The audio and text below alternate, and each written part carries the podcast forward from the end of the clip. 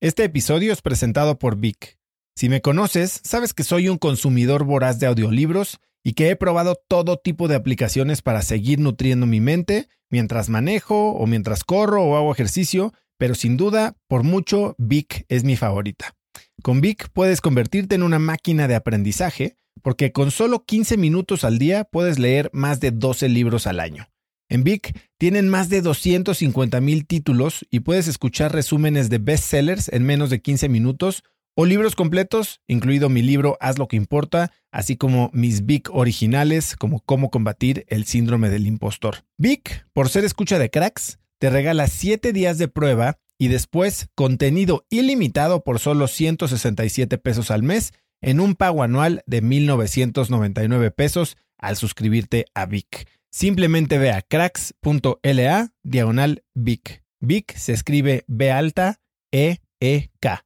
Una vez más, es cracks.la diagonal Vic. Este episodio es presentado por Hospital Ángeles Health System. Cada invitado con el que platico en el podcast me abre los ojos a nuevas tecnologías que están impactando de forma positiva la manera en que todos nosotros vivimos. Una de las áreas en las que el avance tecnológico está generando más impacto es en el área de la salud, especialmente con los avances en cirugía robótica que permiten intervenciones con menos sangrado, menos dolor, cicatrices más pequeñas y una recuperación mucho más rápida. Hospital Ángeles Health System tiene el programa de cirugía robótica más robusto en el sector privado en México. Cuenta con 13 robots Da Vinci, el más avanzado y versátil del mundo, y con el mayor número de médicos certificados en cirugía robótica, con la cantidad de horas necesarias para poder operar, ya que tiene el único centro de capacitación de cirugía robótica en todo el país. Este es el futuro de la cirugía. Si quieres conocer más sobre el programa de cirugía robótica de Hospital Ángeles Health System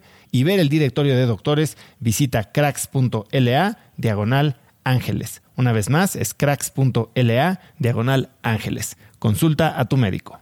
Uno es protagonista. Y si te haces cargo que todo lo creaste, hasta lo que te provoca dolor, entonces recuperas tu poder creativo, tu responsabilidad. Te haces cargo de que todo lo que tú piensas, sientes, comes, hablas, eso tiene un impacto en tu cuerpo y en tu vida. Eso para mí fue lo más impactante de todo. Puedes revertir lo que quieras revertir, puedes crear.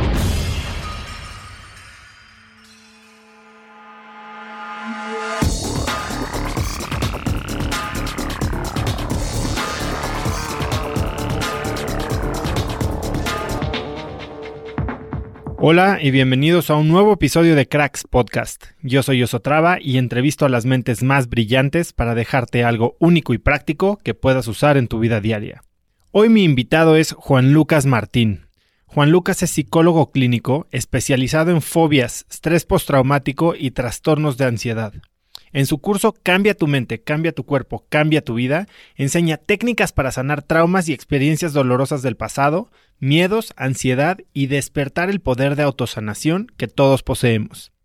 Hoy Juan Lucas me cuenta sobre la rara enfermedad que inició su camino de autosanación. Hablamos sobre gratitud, sobre cómo romper paradigmas y hacemos una meditación muy corta de 4 minutos que me gustó tanto que la vamos a tener en cracks.la disponible para que la puedas descargar. Juan Lucas de verdad tiene una de las vibras más positivas que he experimentado en una persona, tanto que ya lo bauticé como mi sensei de la gratitud. Espero que disfrutes de esta entrevista con Juan Lucas Martín. Juan Lucas, gracias por estar aquí hoy. Qué honor tenerte en la oficina. Gracias a ti, es un placer que me hayas invitado. Oye, Juan, eh, quiero tocar muchos temas. Eh, vamos a hablar de gratitud, vamos a hablar de tus cursos, pero quiero regresar al principio. Creo que poca información existe sobre cómo llegaste hoy a hacer este despertador, como te estás llamando, ¿no? Eh, entonces cuéntame, ¿qué se siente cuando tienes 21 años y eres una de 11 personas que sufren una enfermedad en el mundo? ¿Qué causa eso en tu vida? ¿Cómo fue tu experiencia? Platícame un poco de eso. Mira, fue una, un año muy difícil, una época en mi vida muy dolorosa. Hoy la agradezco. Hoy le doy gracias a Dios haberla vivido porque gracias a eso puedo ayudar a muchas personas. Pero sí fue muy duro y regresando a esa época empezó todo muy de golpe, fiebre de 40 grados, 15 días seguidas que no podían bajar. Los médicos muy ¿Nunca habías tenido problemas de salud? No, no así. algo normal, anginas, fiebre, un resfrío, pero no, nunca había tenido un problema de salud así. Empezó esa fiebre de 15 días muy alta, con un dolor de cabeza que se me partía la cabeza, eh, debilidad, no me podía levantar de la cama. Mi padre médico muy asustado, todos los médicos muy asustados que me veían. Un mes sin diagnóstico, en ese estado, cada vez peor, cada vez más flaco, bajé 15 kilos en 15 días, era piel y hueso y todos muy preocupados y al mes, mes y medio diagnostican lo que era, tardaron mucho porque era tan extraño que no podían saber por qué era la hepatitis, cuál era la causa. Sabían que era una hepatitis pero no sabían la causa. Y, y ahí me dicen esto que tú acabas de decir. Eh, hay 10 casos en el mundo, por eso tardamos tanto. Es un parásito muy extraño que se alojó ahí, que no suele hacerlo. Y la mala noticia es que no hay cura, no hay medicación, no hay tratamiento. Podemos probar algo que puede ser peor, me dijeron. Y le dije, no, gracias. Bastante mal estoy como para que encima algo lo empeore. Y me deprimí cuando me dijeron eso, no hay cura. Entonces ¿Y la prognosis es no hay cura, te vas a morir? No, no me dijeron te vas a morir. Me dijeron no se sabe qué va a pasar. El hígado se está muriendo. Pero sí me dieron a entender que si eso seguía así, trasplante y bueno, todas complicaciones. Entonces me dijeron, vete a tu casa. Tienes que estar hidratado y me dijo el médico, no hay nada que hacer. Me fui y me deprimí. Empecé a estar peor, obviamente. Con mucho negativismo de, parte de los médicos. ¿Qué pasaba por tu cabeza? ¿Cómo vivías esa depresión? ¿Qué, es lo que pensabas? Sin ganas de hacer nada, porque ya cuando tienes mal el hígado no tienes energía. Y encima si le agregas el sentimiento de no tengo esperanza, empeora todo. Entonces se me rompía la cabeza del dolor, fiebre, ganas de hacer nada. Poca esperanza. Estuve, iban pasando los meses, tuve siete meses en cama. Pero como al cuarto mes, algo adentro mío dijo, si los médicos no pueden hacer nada, tengo que hacer algo yo con mi intención. Lo único que puede sacarme de acá soy yo. Tuve esa claridad una mañana. Y de la nada. De la nada. Bueno, pensaba mucho todo el tiempo, estaba en cama. ¿Habías estado leyendo algo? Ahí no, pero en la adolescencia, a los 15, 16 años, mi madre era psicóloga también y era muy abierta y muy espiritual, mi hermano más grande también, me prestaban libros, entonces en mi adolescencia siempre leí maestros espirituales de Oriente, física cuántica, siempre me gustó eso. Entonces recordé un poco ese bagaje muy desordenado y empecé a intencionar. ¿Qué es intencionar para que la gente sepa? Es visualizar que estás haciendo lo que te gustaría que pase. Y como me sentía años luz de poder correr, de hecho no podía caminar, dije, bueno, ¿qué es lo que más me gustaría? Correr. ¿Qué es lo que más extraño? Correr. A mí me encanta correr. Entonces empecé a visualizar que corría en todas condiciones climáticas, con lluvia, con sol, a mí me encanta la naturaleza, corriendo en la naturaleza. Y al hacer eso me di cuenta, un rato, no mucho tiempo, me di cuenta que cambiaba mi ánimo, que me sentía muy bien haciéndolo. Terminaba esa visualización, ponía música que me gustaba y lo hacía. Y cuando finalizaba esa visualización me sentía mejor y dije, esto me está haciendo bien, lo voy a seguir haciendo. Me enfoqué en eso, en basta de pensar en cómo estoy, es voy a pensar en cómo me gustaría estar. Ese fue el clic. Al mes de hacer eso, los resultados empiezan a cambiar, el hígado empieza a regenerar. Sin haber cambiado absolutamente nada. Ninguna otra variable porque no había medicación ni nada. Empecé a comer más, me dio más apetito, empecé a tener un poco más de energía, a caminar un poco más. Y después de hacer eso, tres meses, cuatro, el hígado se regenera por completo. Los médicos me dicen hígado sano por completo. Todavía estaba muy cansado energéticamente, pero físicamente estaba sano para la medicina. Retomé la universidad, obviamente estaba contento de haberlo hecho, pero como perdí casi toda mi masa muscular en la columna, no tenía sostén, mm, tuve cuatro desplazamientos de vértebras de mi columna dorsal y me empezaron, era un dolor muy fuerte y además me pinzaron nervios que me hacían dormir mitad de la cara, un brazo, una pierna, un cosquilleo muy desagradable. Y ahí empezó toda como mi búsqueda y ronda de médicos tradicionales. Me querían operar de la columna, yo nunca quise, medicaciones muy fuertes, tratamientos de atacar al síntoma. No funcionaban. Mm, lo, te lo abrevio porque la historia fue larga, fue varios años, hasta que dije, bueno, no voy a venir más a los médicos tradicionales, porque la verdad con toda su buena intención del hígado no pudieron hacer nada. ¿Y no continuaste con estas prácticas de visualización? Una vez que te curaste del hígado, regresaste a quien eras tú antes. Exacto, la verdad que no continué con eso. Estaba contento de haberlo hecho, pero era como objetivo cumplido. Pero cuando empezó a pasar lo de la columna, tampoco podían ayudarme y dije, bueno, vamos a probar todo lo otro que llaman alternativo, que para mí no lo es porque tiene 5.000 años la medicina oriental. Pero en Occidente todavía le dicen alternativo, a pesar de que es más antigua y más efectiva en mi punto de vista. Y empecé a practicar todo tipo de terapias alternativas, era mi conejillo de indias, iban muchos terapeutas alternativos de todo tipo, Yatsu, magnetoterapia, Reiki, lo que me gustaba lo estudiaba y ya me había recibido de psicólogo, se lo enseñaba a los pacientes. Y así fui haciendo como mi posgrado como psicólogo, en base a mi experiencia como paciente. Lo que me hacía bien lo estudiaba, entonces fui estudiando muchos posgrados que me habían hecho bien físicamente. Y después de unos siete largos años, me sané la columna. Cuando tenía 21 años en esa época me decían, no vas a correr nunca más, tu columna no resiste el deporte, ni correr, ni nadar, ni andar en bici, nada.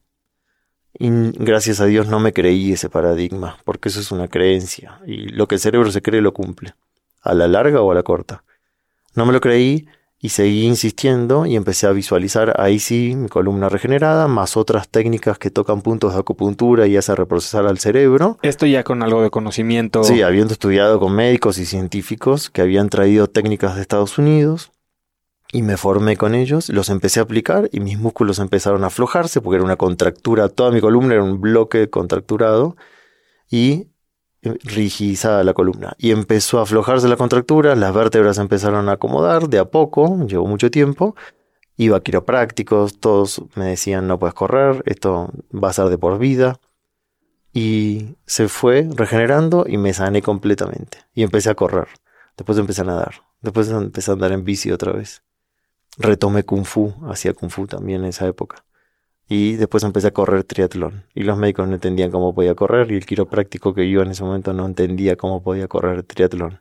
Y no me dolía. Y es el día de hoy que corro, que nado, que ando en bici, que subo montañas y no me duele la columna.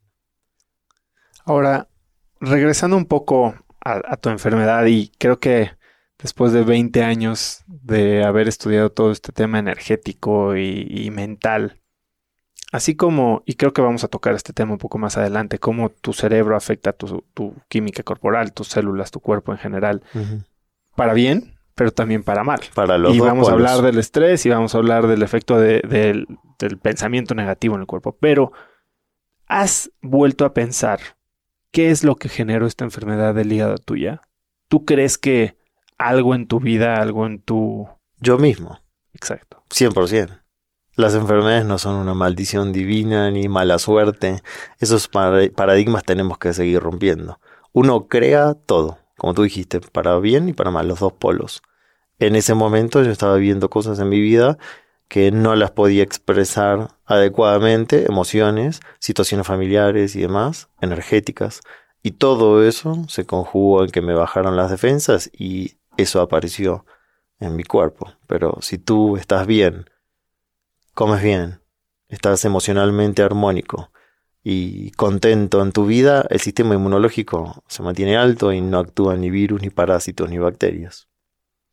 Cuando estabas en cama, vi que también, eh, o no sé si en la parte de cama o ya que te habías recuperado, leíste a David Wolf y cambiaste tu alimentación o, o ya venías comiendo de esa manera. Ahí ya me había regenerado y estaba con un quiropráctico amigo y él me presenta en una fotocopia, me acuerdo, bueno, había libros en Argentina de David Wolf, y me dice la alimentación es muy importante también para los discos, para todo.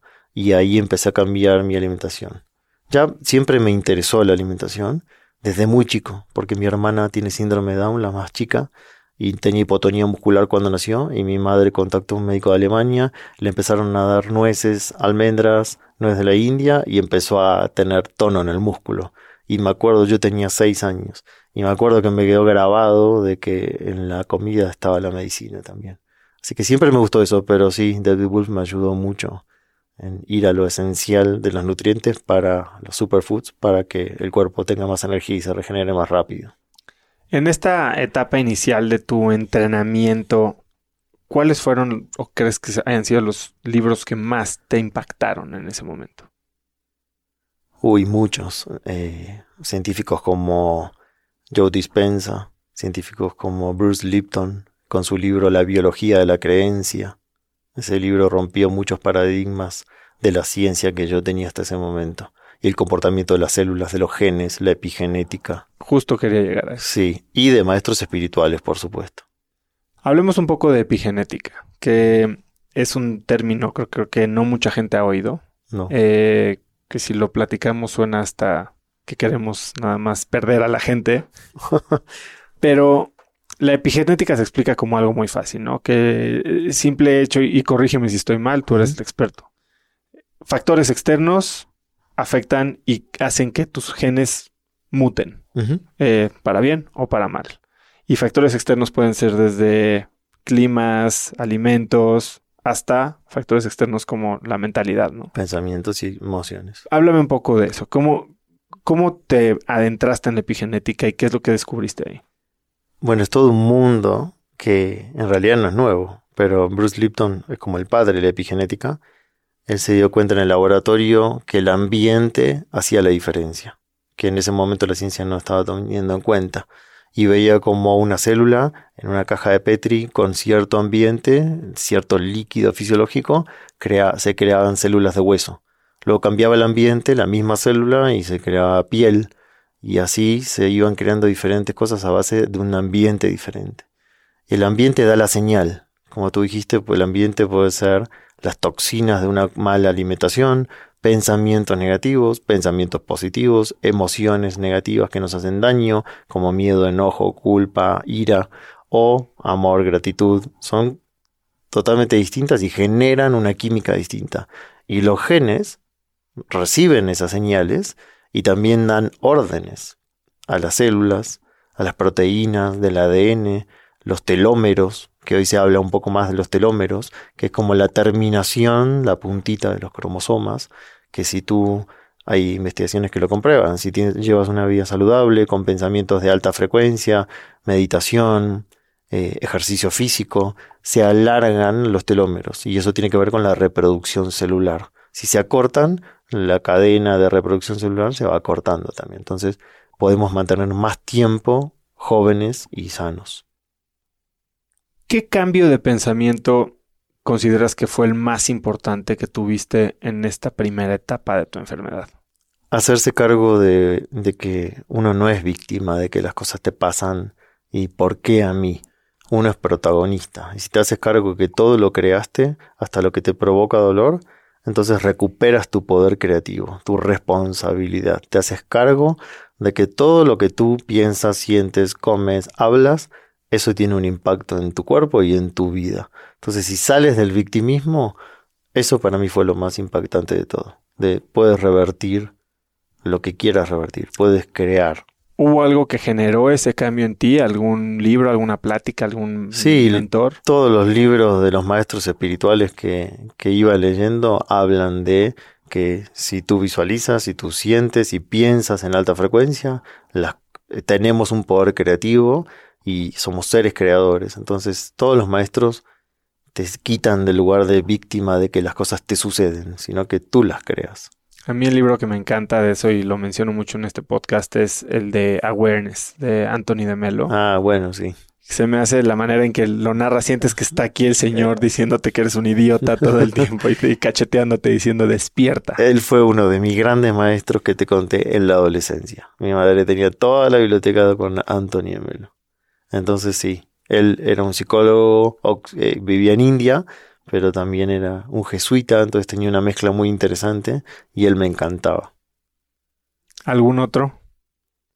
Eh, bueno, para mí los más poderosos son eh, que, que, están al alcance de la gente ahora en librerías, el Autobiografía de un Yogi de Paramahansa Yogananda, El Profeta de Gibran, y después fui descubriendo en mi búsqueda de muchos años, la instrucción del I am, eso para mí son los más poderosos, que es la palabra de los maestros espirituales sin distorsión del hombre. Es una instrucción muy poderosa que después para los oyentes que quieran me la piden y se los envío en PDF de regalo.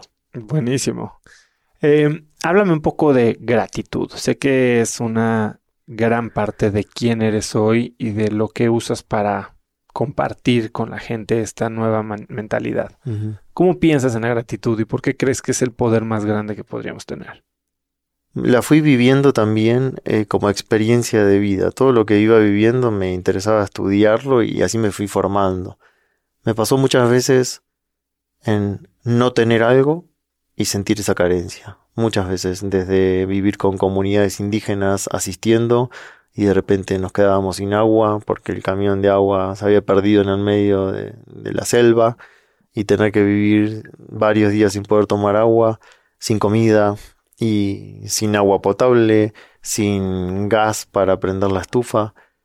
Todo eso me hizo valorar y agradecer cuando sí lo tenía. Entonces fui aprendiendo con, con la carencia. No tener dinero luego me hizo valorar poder tener recursos, no tener salud, yo aprendí desde la carencia. Ese fue mi, mi aprendizaje. Cada uno tiene un despertar distinto. Perdí la salud muy joven, a los 21 años. Entonces después empecé a valorar cada vez que daba un paso, cada vez que corría, cada vez que lo sigo haciendo después de 20 años. Entonces ahí fui aprendiendo en mí el poder que tenía de hacerme sentir bien, agradecer todo. Desde lo pequeño, de prender la luz todos los días, de abrir la regadera y que hay agua potable y caliente, de ahí me quedó grabado. Entonces, después, con científicos, empecé también a eh, ver el cambio químico y cerebral que se producía con alguien que agradece o con alguien que está quejándose o con miedo de no tener o con enojo. Entonces, Ahí me cerró todo. Los maestros me habían enseñado a agradecer. Mi vida había aprendido que agradecer era mucho más feliz que sentir carencia. Y encima ahora la ciencia, que a mí me encanta, lo demostraba en el laboratorio, cómo la química es diferente cuando agradeces, cómo los circuitos neuronales son otros. Entonces el amor, la compasión, el agradecimiento son como las emociones más elevadas que puede sentir una persona que le generan felicidad. Aunque en ese momento esté infeliz si lo empieza a fabricar practicando, como cuando haces deporte, tal vez no te sientes bien, estás cansado, haces deporte y las endorfinas te hacen sentir bien. Y ahí puedes tener pensamientos de mejor calidad, de alta frecuencia, sentimientos, ser disciplinado y que te cambie la vida. El deporte te puede cambiar la vida, tú lo sabes. Y la práctica de la gratitud también. Alguien que se está sintiendo muy mal, dice, pero ¿cómo voy a agradecer si me está pasando esto, esto, esto? Justamente, tienes que crear un pensamiento que genere un estado de ánimo distinto. Y ese estado de ánimo lo vas a querer volver a repetir. Entonces, si lo repites en el tiempo, eso se hace un hábito. Es romper el patrón de la reactividad, ¿no? Eh, ¿Por qué tu sentimiento va a ser generado por algo externo? Sino generar un pensamiento que controlas que es ah, otra vez lo que dice Anthony de Melo, lo único que controlas es lo que está entre tus dos orejas. Y eso entonces genera una reacción que se refleja en el exterior. Exactamente. Que es el cambio de paradigma de la física clásica de Newton, que tiene 400 años, de causa y efecto. Es las cosas me causan un efecto. Me pasó algo malo, ahora estoy triste. Me pasó algo malo, ahora tengo miedo. En cambio, la física cuántica es la física de causar un efecto es dentro mío, con un pensamiento, empiezo a causar efectos químicos, otra emoción, otro estado de ánimo, y desde ese estado de ánimo nuevo empiezas a crear otras realidades, porque tú atraes lo mismo que emites al campo cuántico, y eso se encarga la física cuántica. Entonces la mala suerte, el dios castigador, el azar, todo eso no existe, eso es infantil, nos, nos enseñaron eso y nos creímos que somos víctimas como un Dios te va a castigar. Sí, es un poco lo mismo que pasa, así como lo explicas en términos físicos, pasa en términos psicológicos. No está la corriente de Freud, determinista de teología, en donde todo es causa y efecto, y tienes por el otro lado a Adler diciendo que todo es producción, todo es creatividad, todo es productivo, y tú generas, ¿no? Entonces, no te defines por tu pasado ni por lo que aconteció, sino por lo que tú estás haciendo hoy para construir un futuro. Y es una distinción súper importante que cambia la manera en que ves el mundo. Sí, es o, o... tienes control o no tienes control. O víctima o creador y protagonista. Entonces creo que lo que las personas tienen que recuperar para ser felices es saber que son creadores de la realidad. Que es todo lo que vives minuto a minuto lo estás creando. Lo que pasa es que eso al ego no le causa gracia. Porque dice, ¿cómo voy a crear mi enfermedad? No le gusta. ¿Cómo creé quedarme sin trabajo? Y sí, de alguna manera sí. Y tal vez es bueno que haya pasado eso. Yo hoy bendigo esa enfermedad. Y todo lo que me pasó doloroso en su momento en mi vida, hoy lo agradezco. Porque gracias a eso lo pude transformar y ayuda a muchas personas a que sanen su pasado, su dolor y vivan mucho más felices. Todos los días me llegan mensajes de agradecimiento y eso eh, fue gracias a lo que viví doloroso. Pero nunca me puse en víctima. Háblame un poco del ego, que es algo que me acabas de mencionar. Te he oído decir también que cuando las personas sufren en el fondo, casi siempre es porque no están siendo quienes quieren ser. Y otra vez juega al ego. El ego tratando de convertirnos o de exigirnos algo que con lo que tal vez no estamos totalmente de acuerdo en el fondo. Uh un poco de eso. El ego, como para definirlo fácil, sería como todos los apegos, todas tus emociones que te hacen daño, tu orgullo, toda la parte humana, digamos, la que no es tu parte más elevada. Entonces todo eso te hace sufrir. La base del sufrimiento es el apego. El apego a lo material, el apego a las personas. Eso es lo que nos hace sufrir. Y desapegarse no quiere decir ser un ser descariñado o un témpano de hielo. Eso es una mala interpretación de Occidente. Desapegarse es amar todo el tiempo a ti y a los demás sin querer controlar nada. Sin expectativa. Es el amor incondicional, sin condición, lo dice el nombre, amor incondicional. Era el que enseñaba Jesús, Buda y todos los maestros que vinieron a despertarnos y enseñarnos a este mundo. Es, me amo y lo amo al otro sin condición. Y ahí no hay frustración, no hay desilusión, no hay sufrimiento. Entonces, ese sería como el ego. Todo lo que nos hace sufrir sería el ego. Si tú te conectas a tu divinidad, cada uno la llama como quiere, Dios, universo, energía, eh, espiritual, Espíritu Santo, como lo quieras llamar, tu parte divina, ahí no hay sufrimiento, ahí no hay miedo, ahí no hay apego. Yo como lo he vivido es un poquito desde el punto de vista, y, es una frase que oí hace no mucho y la tomé muy personalmente, es este cambio de expectativa por agradecimiento. Y es justo eso, ¿no? Cuando cuando tienes ego, bueno, el ego es el que te hace exigir de vuelta, ¿no? El que te hace esperar y llegas y tengo, te pongo una etiqueta a ti y espero que esta entrevista sea A, B y C y espero que de mi relación salga A, B y C y espero que tú me des o que nuestra interacción se dé de alguna manera. Si eso no se cumple, entonces voy a estar decepcionado y voy a sufrirlo. Si en lugar de llegar contigo, con este tipo de expectativas. Lo cambio por un pensamiento o un sentimiento de agradecimiento por tener la oportunidad de estar platicando contigo y que lo que salga de aquí hoy sé que va a ser muy bueno. Entonces no hay manera de que yo pierda, ¿me entiendes? Y eso para mí me ha cambiado la manera en que me relaciono. También, como dices, es una práctica, ¿no? Eh, pero con mi familia, con mis amigos, con hasta en la oficina, ¿no? Completamente, no hay desilusión. Si no hay expectativa, no hay desilusión. Y no quiere decir que no tenga que tener esperanza en las cosas. Por supuesto que sí, y las busco. Pero si no pasa como mi ego quiere, no hay desilusión. Sabes que viene otra cosa mejor y sigues creando cosas buenas para tu vida. Y sobre todo no te conviertes en alguien que pide. Nos enseñaron a pedir.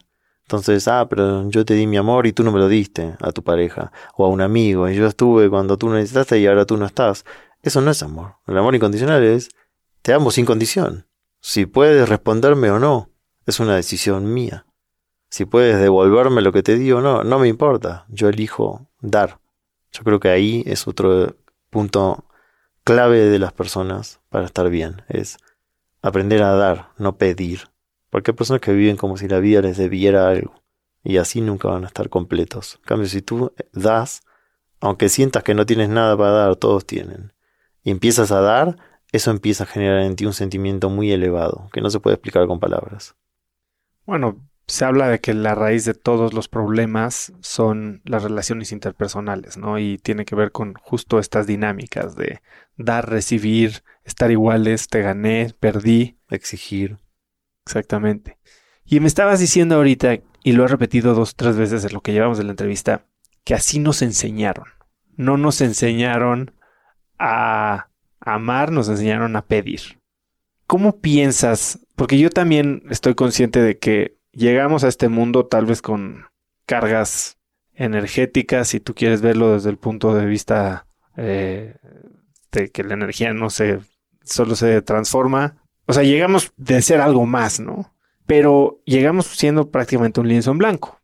Y somos moldeados o un pedazo de barro que es moldeado por nuestra sociedad, empezando por nuestros padres, por nuestras escuelas, por nuestros amigos, por nuestro país.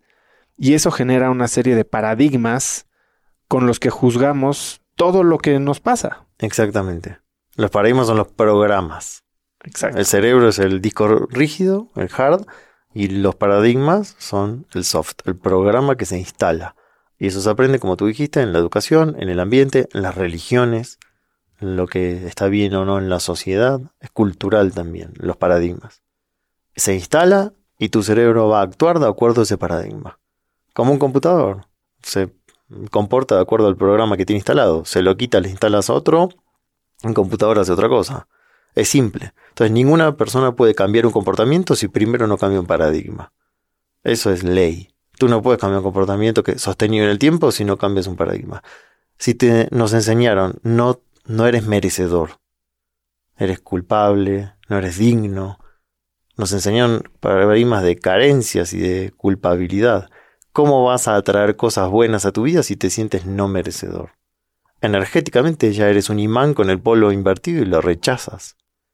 En cambio, si alguien cambia ese paradigma que es muy normal en Occidente, no merezco, no soy digno, si no lo quita de su cerebro, va a seguir atrayendo a su vida situaciones que le confirmen que no es digno y que no se merece nada bueno. Sea un jefe, una pareja que lo maltrate, situaciones, carencias económicas.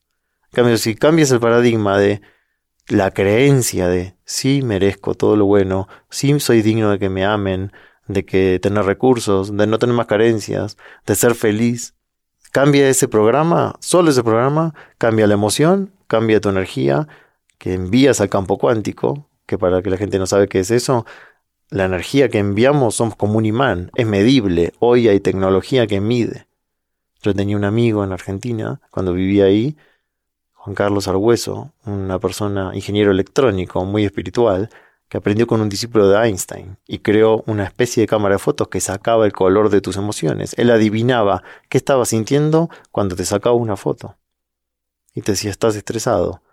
Y luego te ponías a meditar y te decía estás vibrando en amor y en gratitud. Y él lo veía en los colores. Hoy, y eso fue hace mucho, hoy, 2019, hay mucha tecnología que mide el campo magnético del corazón, el campo magnético del cerebro. Entonces, no da igual pensar cualquier cosa, no da igual tener cualquier paradigma. Si tú cambias los paradigmas, puedes empezar a crear una vida ilimitada. Si tú tienes paradigmas limitantes, no va a cambiar mucho en tu vida. Todos los días piensa lo mismo, todos los días siente lo mismo, ahí tienes todos los días tu propia realidad. El mismo trabajo, lo mismo de siempre. ¿Cómo rompes paradigmas? Bueno, hay muchas maneras. Yo encontré maneras que aprendí con científicos que son técnicas fáciles para hacer trabajar al cerebro y que se reprogramen. Es una reprogramación y reprocesamiento cerebral, con técnicas fáciles, tocando unos puntos de acupuntura, eh, haciendo trabajar el hemisferio izquierdo y derecho, estar consciente de, porque muchos son inconscientes, ese es otro tema, estar consciente de qué te crees de la vida, de ti, de otros, de la vida. Y cuando eres consciente, hay que trabajar al cerebro, hay que hacer trabajar al cerebro, pero se puede. ¿Y cómo generas esa conciencia? O sea, ¿cómo, ¿cómo me recomendarías a mí o a alguien que nos está escuchando que tal vez no está consciente de estos pensamientos limitantes, de estos paradigmas que están rigiendo su realidad? sentarse a hacerse las preguntas correctas para escribir los dos o tres que probablemente más negativamente están impactando su vida. Y mira, hay una manera fácil que es como ir hasta la infancia y tratar de acordarse qué escuchabas en tu casa, en tu religión, en tu colegio.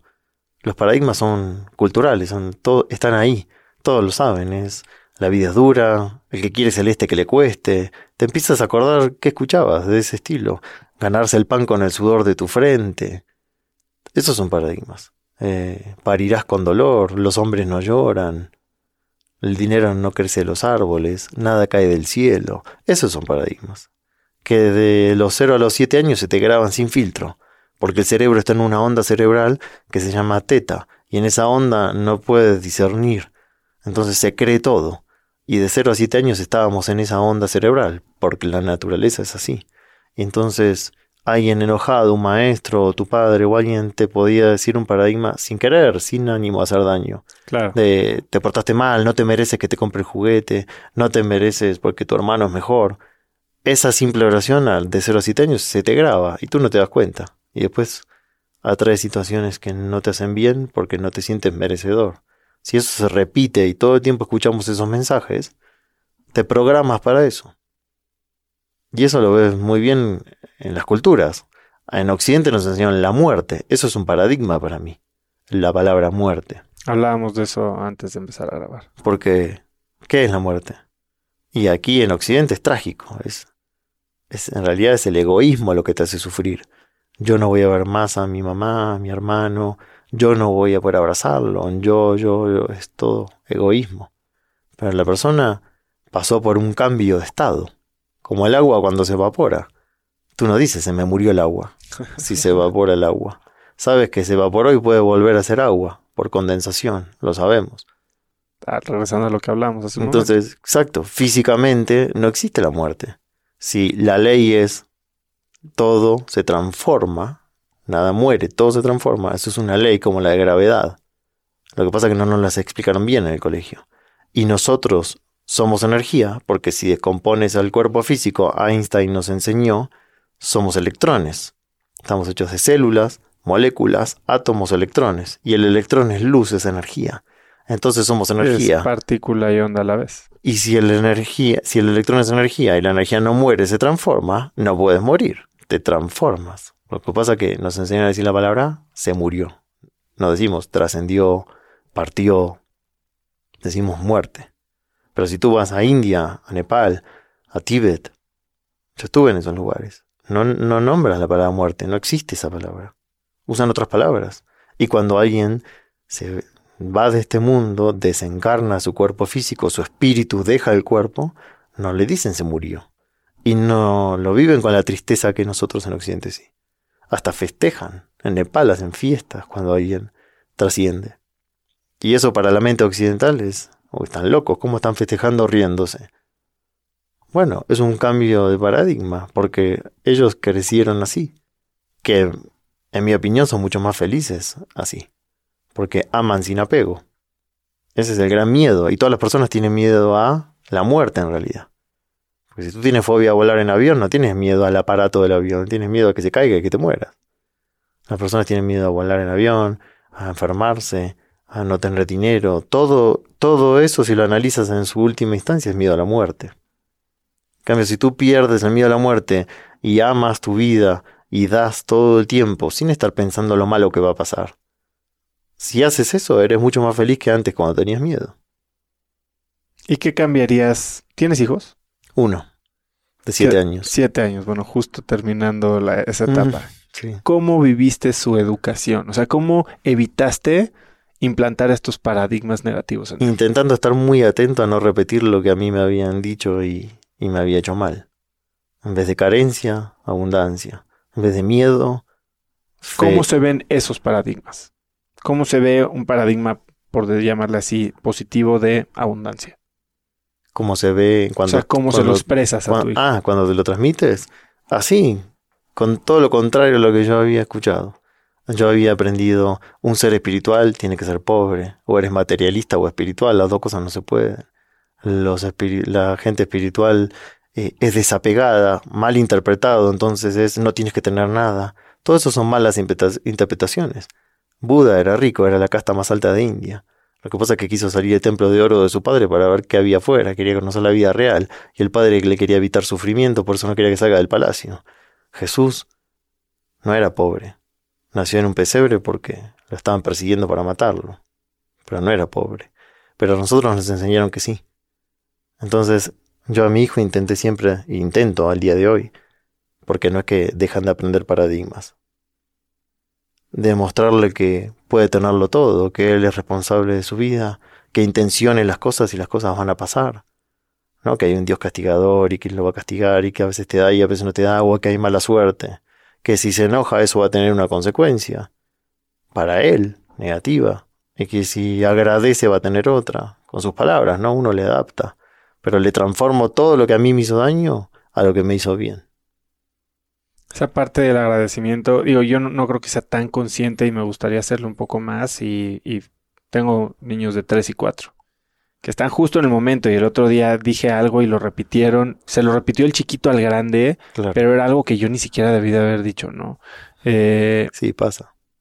Lo que sí estoy tratando de hacer es justo implantarles este sentimiento de gratitud, de agradecimiento, y no por las cosas que tienen, porque para ellos es lo más fácil, ¿no? Todas las noches les pido que den las gracias pero no dar gracias en la forma religiosa, sino dar gracias de qué te sientes afortunado hoy. Están un poco chicos para entenderlo, pero y lo primero que dicen es gracias por el foco del techo. Está muy bien.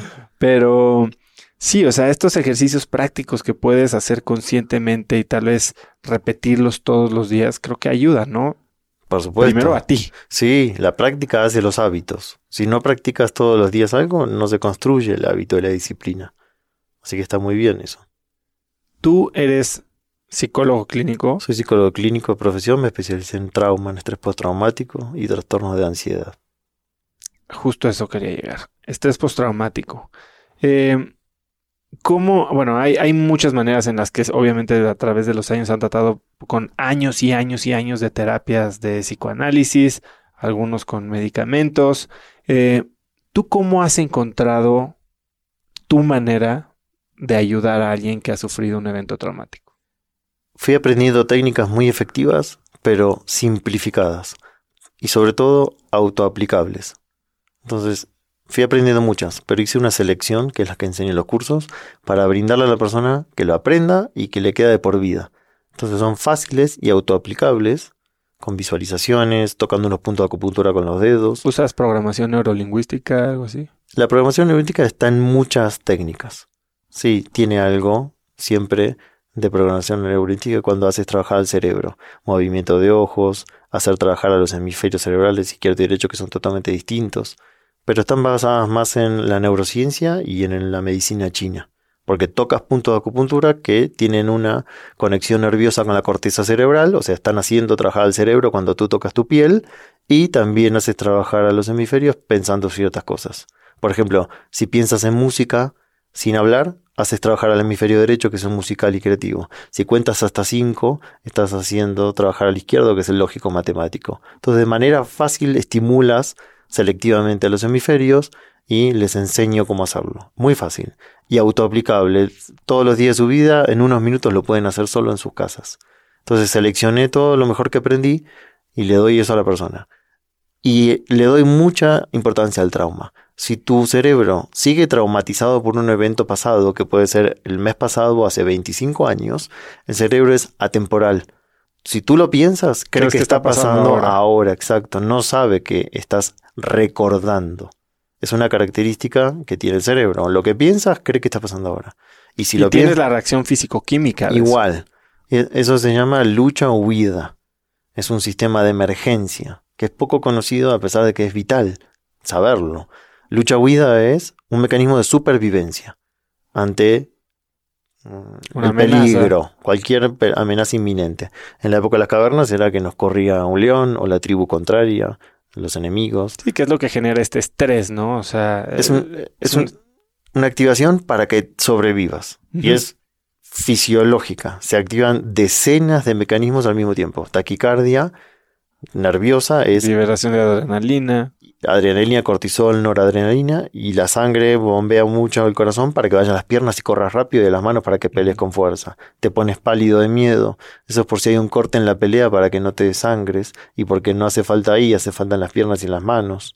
Empiezas a sentir cosquillo en la panza, se está yendo, se está retirando el torrente sanguíneo de la panza porque no es momento de comer, es momento de correr y pelear. Entonces la sangre del estómago va a las piernas y a las manos, tomas malas decisiones, eres poco inteligente bajo estrés, porque el cerebro tiene menos sangre, porque va a las piernas y las manos, porque no es momento de que seas muy inteligente, es momento que corras del león o pelees.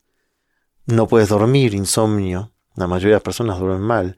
¿Por qué? Porque el cerebro dice, si te dejo dormir profundo, afuera hay depredadores, te van a comer. Entonces tienes que estar en vigilia y atento a un sueño liviano.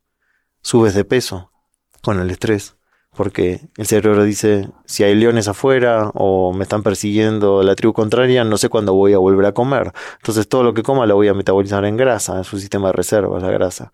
Entonces puedes estar estresado y comes lechuga, pero igual engordas, porque tienes cortisol en sangre y cuando hay cortisol en sangre el cerebro dice, afuera hay leones, no vas a poder adelgazar porque no es seguro adelgazar. Entonces hay un montón de cosas que pasan simultáneamente por estar traumatizado. Y si pasó hace 25 años, 30, el evento traumático, pero tú no lo resolviste y quedó congelado en el hemisferio derecho, que es el emocional, cada vez que lo piensas, se dispara eso. Entonces, las células todo el tiempo están recibiendo señal de alarma y química de estrés, cortisol, adrenalina, noradrenalina y muchos más. Entonces, también se detiene el proceso de rejuvenecimiento, porque el cerebro dice, no es momento que te veas joven y lindo, es momento que corra de los leones. Entonces se detiene la hormona del crecimiento, se detiene la capacidad de reparar. Estamos en modo huir o pelear. Si apagas el estrés, resolviendo el trauma, como le enseño a las personas, ahí empieza y a meditar también, que es visualizar que todo está resuelto, empieza el modo reparación. Y si vibras en amor y en compasión, en gratitud, más. ¿Qué piensas del uso de químicos como el MDMA que se ha estado probando para el tratamiento de estrés postraumático? Mira, yo soy partidario de que el cerebro tiene la capacidad de producir todos los químicos que necesita. Nada más que hay que saber cómo hacerlo trabajar. Hay que practicar ciertas cosas, entrenar a la mente, entrenar a tu sentir, tus sentimientos la meditación es excelente para eso, para que pueda generar tú la química que se necesita. Yo soy partidario de eso más que meter química de afuera. Cada uno hace lo que quiere, es dueño de su cuerpo. Pero yo soy creyente que el cerebro es una máquina perfecta y todo nuestro cuerpo es una máquina perfecta que si sabemos cómo hacerlo trabajar, puede reparar los daños que hay y generar la química que está faltando. ¿Alguna vez has experimentado con plantas de poder? Eh, no, no, la verdad que no. No. Mi camino fue siempre más con la práctica sin utilizar nada. ¿Cómo llegaste a la meditación? Después de que me curé, como les conté, de la hepatitis, de la columna, me dieron ganas de aprender meditación que siempre había querido y empecé a aprender primero meditación zen, que es muy como simple, pero no es tan fácil de hacerla. No hay mantras, no hay, como yo la aprendí, era solo respirar. Enfocado en tu respiración. Sí. Y así fui aprendiendo a tener otros estados mentales, hasta me sentía mejor físicamente. Y después exploré muchas, muchos tipos. Hoy lo que le enseño a las personas no son las meditaciones tradicionales de calmar la mente. Eso es como un mito calmar la mente, ponerla en blanco, eso no se puede, somos seres creadores, estás todo el tiempo pensando y sintiendo, hasta durmiendo. Lo que sí podemos hacer es hacernos amigos de la mente, hacernos amigos de nuestros sentimientos, sanar lo que nos dolió para poder empezar a pensar y sentir en sentimientos elevados, de alta frecuencia. Y entonces le enseño a la persona una meditación creativa que se basa en visualizar cómo quieren estar sintiendo agradecimiento anticipado. Eso es como la base para el que está escuchando y no sabe qué es eso. Visualización creativa se sabe hace mucho tiempo el efecto que tiene eso. La compasión, que es el amor incondicional, mientras visualizas, la gratitud, agradecer no solo lo que tengo, por supuesto que tengo, sino lo que todavía no llegó a tu vida. Y eso es lo que le cuesta a nuestro paradigma. Pero ¿cómo voy a agradecer algo si todavía no lo tengo? Sí, justamente, en tu visualización tu cerebro se cree que si lo estás visualizando es real. Sí, es lo mismo que con el estrés postraumático. Igual, pero para el otro polo. Es si estoy pensando cosas lindas, por decirlo así, y que estoy sano y con trabajo, abundancia y con mi pareja feliz y mi familia feliz y en lo que quiero hacer feliz, el cerebro también se lo cree, al igual que lo malo. Y va a generar química, que dicen, le dicen los científicos, química de felicidad. Química que te hace sentir bien todo lo contrario a la de estrés. Va a generar serotonina, antidepresivos naturales, va a generar melatonina para que duermas mejor a la noche, va a generar química que te hace sentir bien, oxitocina, que le dicen la hormona del amor, porque te da un estado de amor. Entonces, podemos entrenar a la mente y enfocarnos en lo que sí queremos y agradecerlo anticipadamente. Eso es una gran herramienta. Hoy, ¿cómo se ve un día tuyo? Platícame, porque también oí que te despiertas a las 3.30 de la mañana. E- Eso fue una época que capaz eh, lo leíste en un post cuando estaba Sí. en China hace poco, en un entrenamiento muy intensivo de una práctica milenaria. Estuve tres semanas ahí y sí me despertaba a esa hora, porque empezábamos muy temprano y yo quería meditar antes y hacer ejercicio físico que hago. Pero no, no me levanto todos los días. Hoy, ¿cómo se ve un día tuyo? ¿En dónde metes la meditación? Casi todos los días me levanto a las 5, pero muchas veces antes. A las 4 es la mejor hora para meditar. No lo hago todos los días. ¿Por qué? ¿Por qué es la mejor hora? Porque en ese momento las ondas cerebrales vienes del sueño profundo, que se llama delta, las ondas del sueño profundo, y vienes saliendo de delta y empiezan a estar un poco más activas en teta, que es una onda donde el cerebro es más sugestionable, se cree más todo lo que piensas a esa hora.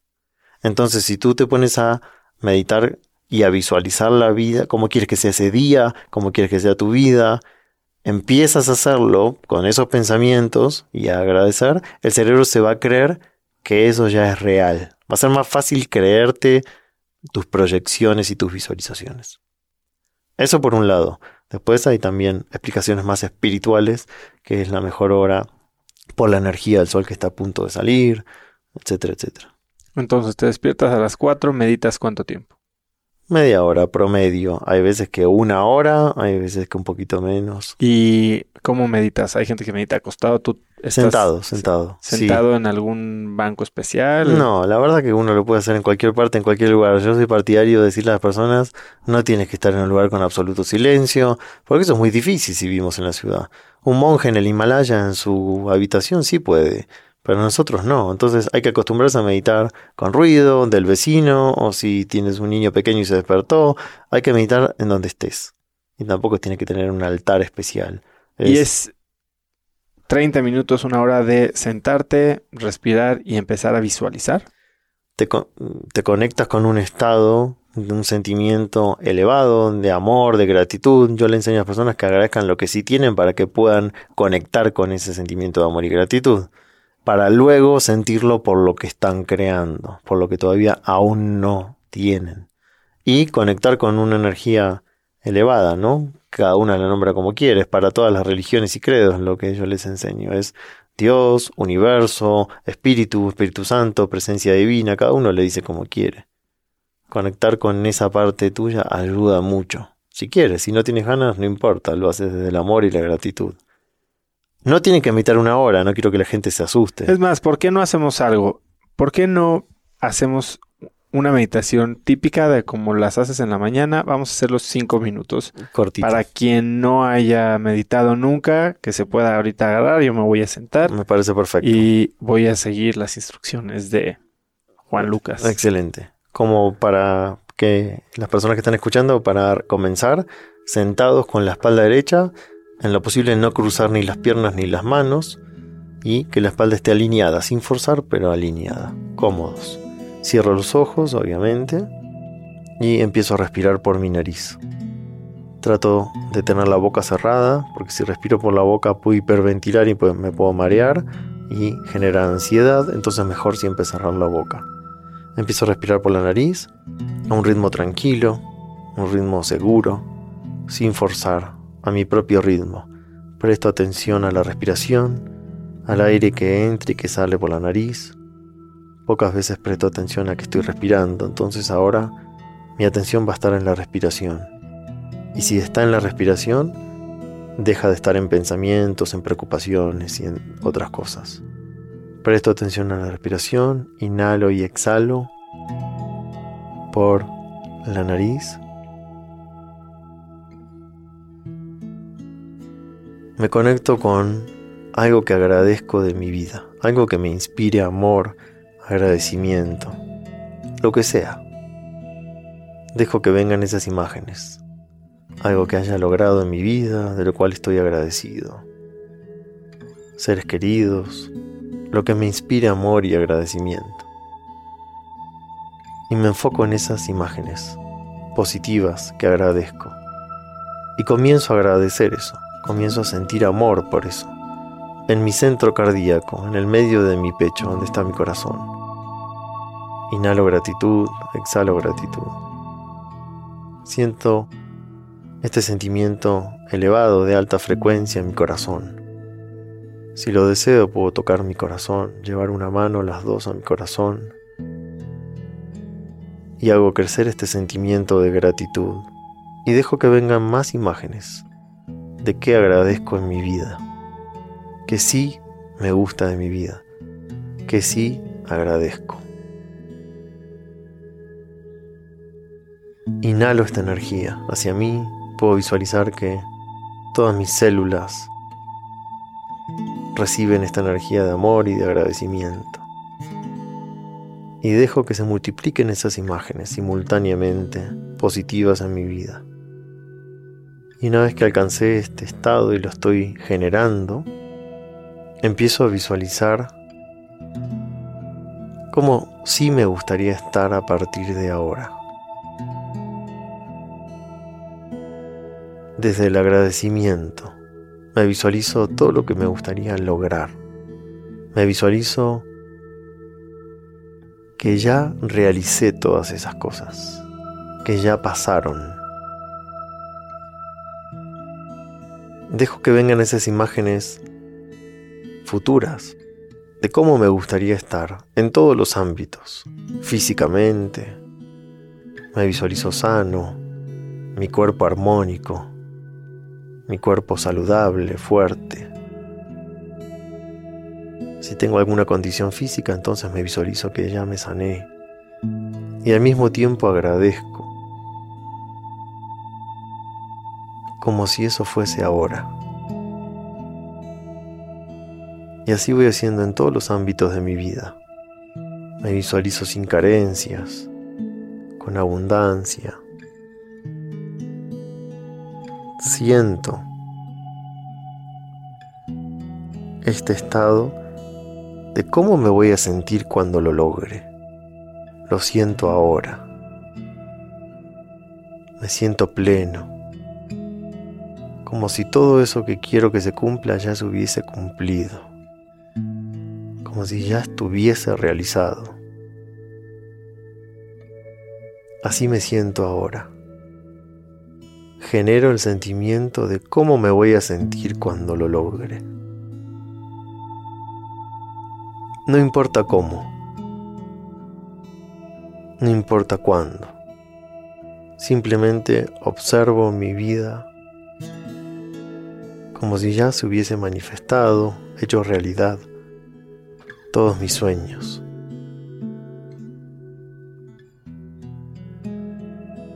Dejo que aparezcan todas las imágenes que aparezcan, de todo eso bueno que quiero que pase. Y me siento merecedor. Siento que sí merezco todo lo bueno que la vida tiene para darme.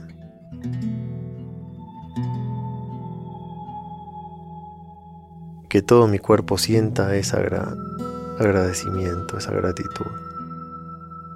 Que todo mi cuerpo sienta que soy merecedor. Y con mis pensamientos y sentimientos, si los entreno, puedo atraer todas esas realidades. Y si estoy bien, puedo ayudar a los demás con mucho más alcance. Entonces me visualizo estando cada vez mejor y pudiendo asistir a todos los demás. Doy las gracias, porque hecho está. Y con este sentimiento de agradecimiento me preparo para regresar lentamente a la respiración, al cuerpo, y cuando tengo ganas, inhalo y exhalo y abro los ojos otra vez. Buenísimo. Eso fue como una breve introducción, cortita, pero la intención es lo que cuenta. Está increíble. Lo que me gustaría hacer es también voy a cortar esto y lo voy a dejar ahí en el sitio del podcast para que quien quiera lo pueda oír cuando... Excelente, me parece buena idea. Porque cinco minutos, la verdad, hay veces que no tienes tiempo y... Y siempre le digo a las personas, puedes empezar por lo que sea. Un minuto, dos minutos. después vas a querer 5, después 5 te va a parecer poco y vas a querer 10, después 15 y después media hora te va a parecer poco. Y si lo instalas como hábito, no vas a querer salir de tu casa a trabajar o a, a tus actividades sin haber hecho esta práctica. Además de meditar en la mañana, ¿tienes alguna práctica de mucha gente con la que hablo y yo es algo que hago? Escribimos un poco. Tenemos una práctica como de agradecimiento. Yo lo llevo en un- una libreta. Eso es muy bueno. Tener una libreta de sueños, de anhelos y de agradecimiento. Porque cuando lo plasmas en un papel, empieza a ser diferente, ya se empieza a concretar. ¿Tú tienes algo parecido?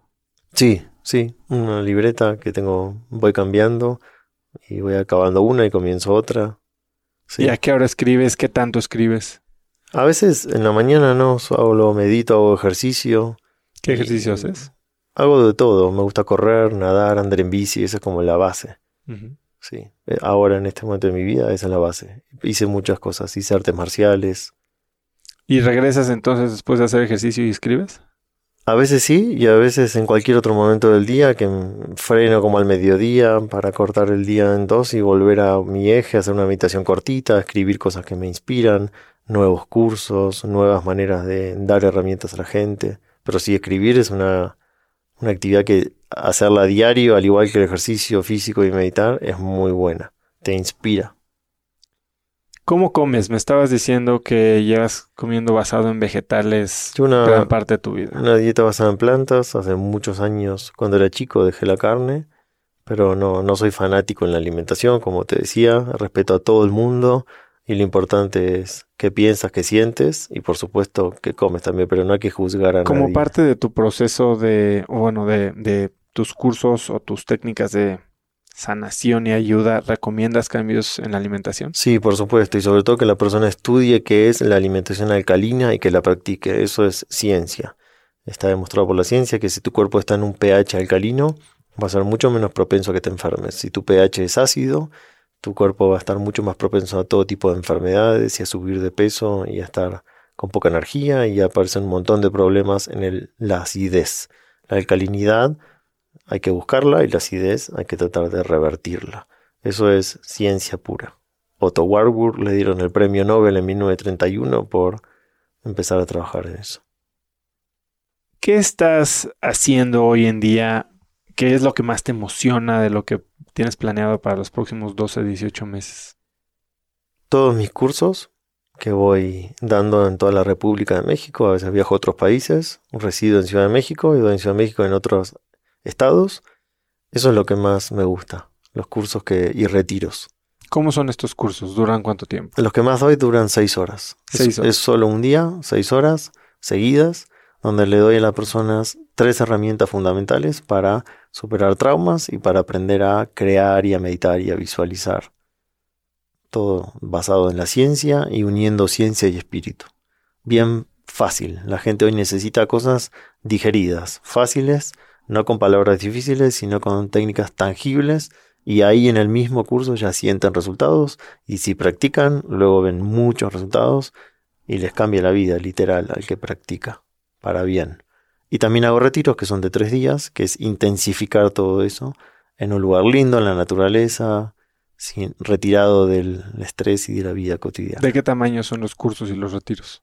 A los cursos ahora estaban viniendo 130 personas, ahora voy a hacer uno más grande de 300 en septiembre y los retiros un promedio de 30, pero van creciendo.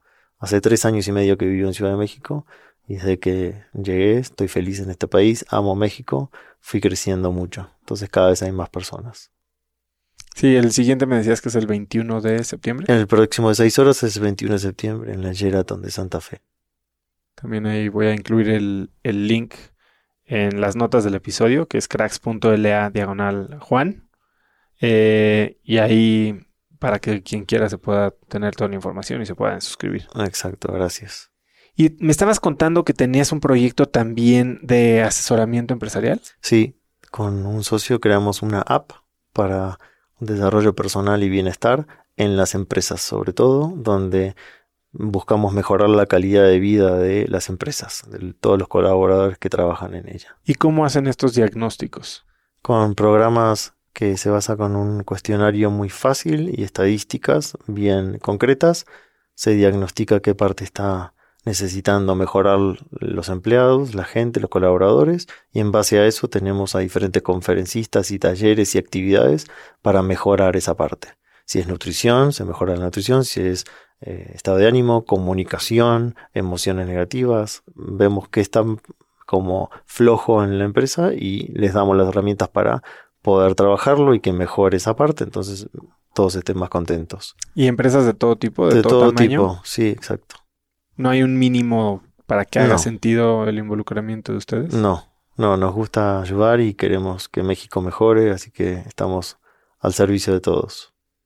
Buenísimo. Cuéntame, Juan Lucas, algo que aprendiste de ti recientemente. Algo que aprendí, aprendo todos los días, trato de observarme todos los días. Si yo le muestro a las personas la automaestría, que es ser maestro de uno mismo, entonces a mí me gusta estar todo el tiempo también aprendiendo a mí mismo y mejorándome día a día.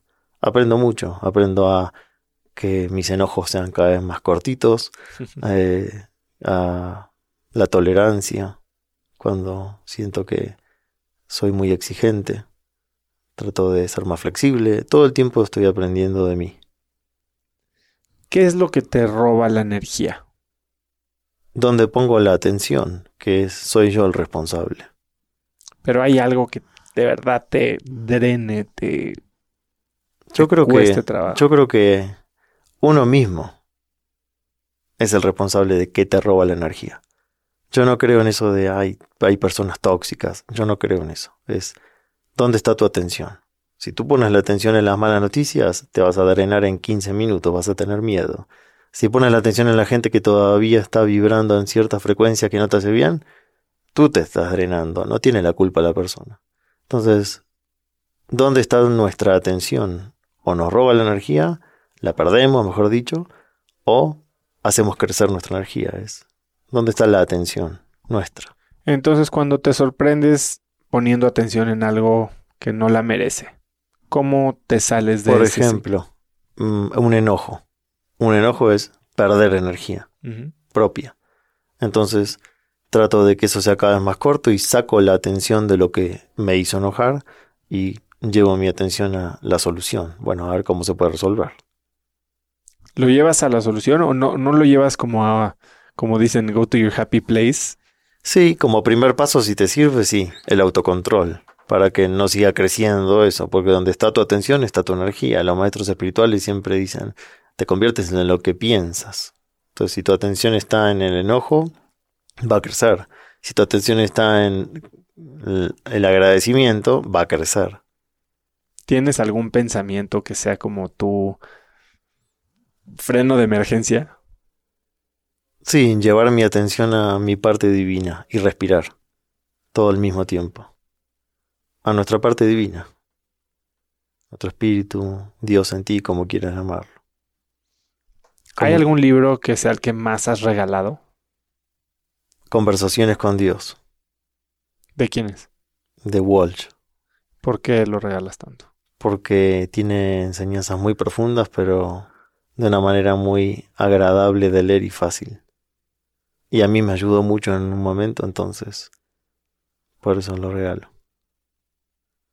Y los de la IAM que te comentaba, esos son los que más regalo.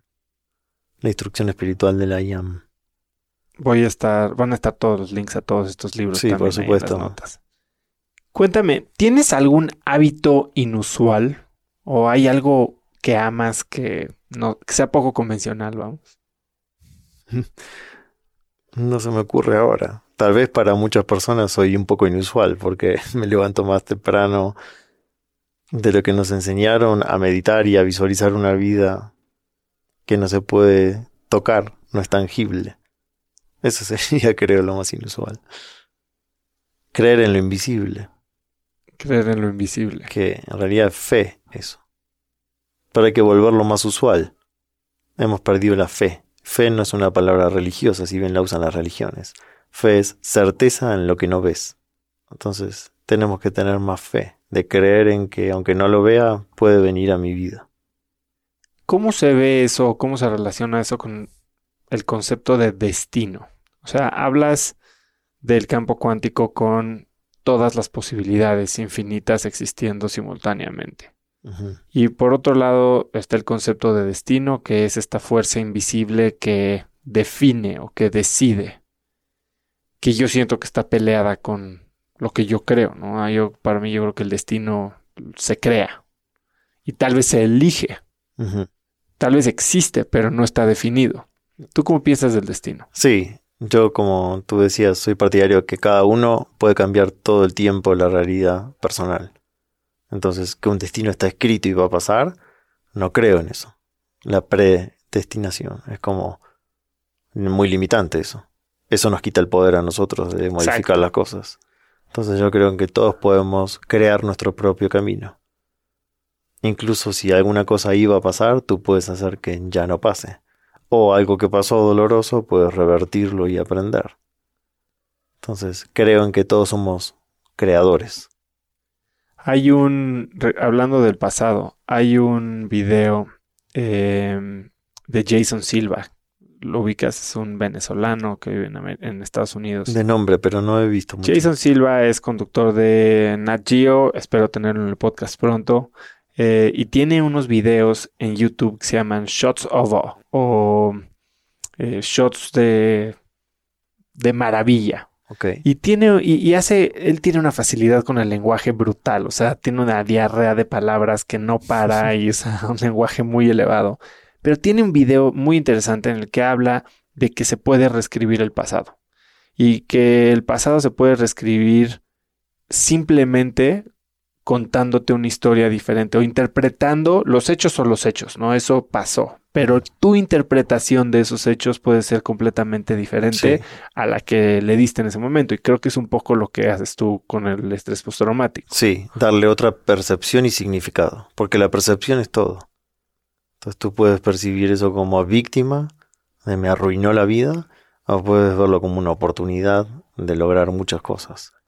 Sí, aquí en el podcast van varias personas que me cuentan cosas muy duras de su vida, eh, situaciones de secuestro, de haber perdido la vista, y que tú podrías decir, no, no, no, no, esto es lo peor que le pudo haber pasado a esta persona, y te dicen, sí, fue lo peor que me pasó, pero al mismo tiempo hoy, tal vez 20 años después, te digo, fue lo mejor que me Exacto. pasó, porque si no, me hubiera muerto, si no, no hubiera, me hubiera desarrollado en ser la persona eh, amorosa o familiar que soy.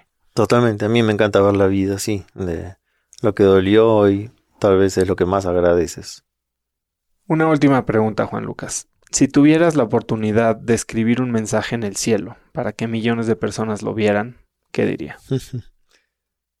Eres imagen y semejanza de Dios, pero te lo tienes que creer. Busca la verdad. Y eso habla no en un tono religioso. No, espiritual. ¿Qué significaría ser la imagen y semejanza de Dios? Que tienes el poder de crear y de manifestar cosas desde el amor y desde la unión de tu parte humana con tu parte superior. Eso lo dicen todas las religiones.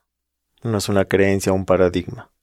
Lo que pasa es que nos creímos que no podemos, que hay un destino, que hay un Dios que da a unos y a otros les quita, que hay mala suerte, que hay caos, y ahí no puedes obtener muchas respuestas. Si recuperas tu parte divina, desde el amor, generar otras realidades, ahí la historia cambia. Me encanta. Me encanta tu manera de pensar. O sea, creo que tú lo has cambiado tu vida y te has encargado de cambiar la vida de muchísimas personas. Yo estoy pasando un proceso de despertar, como lo platicábamos al principio, y y me encuentro en una posición en la que creo que también empiezo a, ayudar a gente y eso es lo que más me motiva hoy. Eh, te agradezco estar aquí, eres un crack, mi querido Juan Lucas. Gracias Oso a ti por permitirme estar aquí para ayudar a más personas juntos. ¿Dónde te puede encontrar la gente? Redes sociales, Juan Lucas Martín Oficial en Instagram, en Facebook y mi página web www.juanlucasmartin.com. Perfecto, ¿algo que quieras agregar? Agradecerte a ti por ser un canal de difusión de cosas que inspiren a las personas y agradecerles a todos los que escuchan por querer cada día una vida mejor. Pues muchas gracias por estar aquí. Un placer. Buenísima la plática con Juan Lucas. Si te gustó, suscríbete en iTunes o Spotify y califícanos por favor con 5 estrellas para que más gente nos pueda encontrar. Suscríbete también gratis a Viernes de Cracks, es el mail que mando cada viernes y puedes hacerlo en cracks.la diagonal viernes. Quiero saber dónde escuchas cracks. Por favor, graba un video en Instagram y mencióname en tus historias como arroba osotrava y puedes incluir también a Juan Lucas como arroba Juan Lucas Martín oficial. Puedes encontrar links a todo lo que hablamos hoy en www.cracks.la diagonal Juan. Hoy hablamos mucho de libros, hablamos de su curso, va a estar la meditación para que la descargues, así que ahí puedes encontrar todo. Y eso es todo por hoy. Yo soy Osotrava y espero que tengas una gran semana. Este episodio es presentado por Vic. Si me conoces, sabes que soy un consumidor voraz de audiolibros y que he probado todo tipo de aplicaciones para seguir nutriendo mi mente mientras manejo o mientras corro o hago ejercicio, pero sin duda, por mucho, Vic es mi favorita.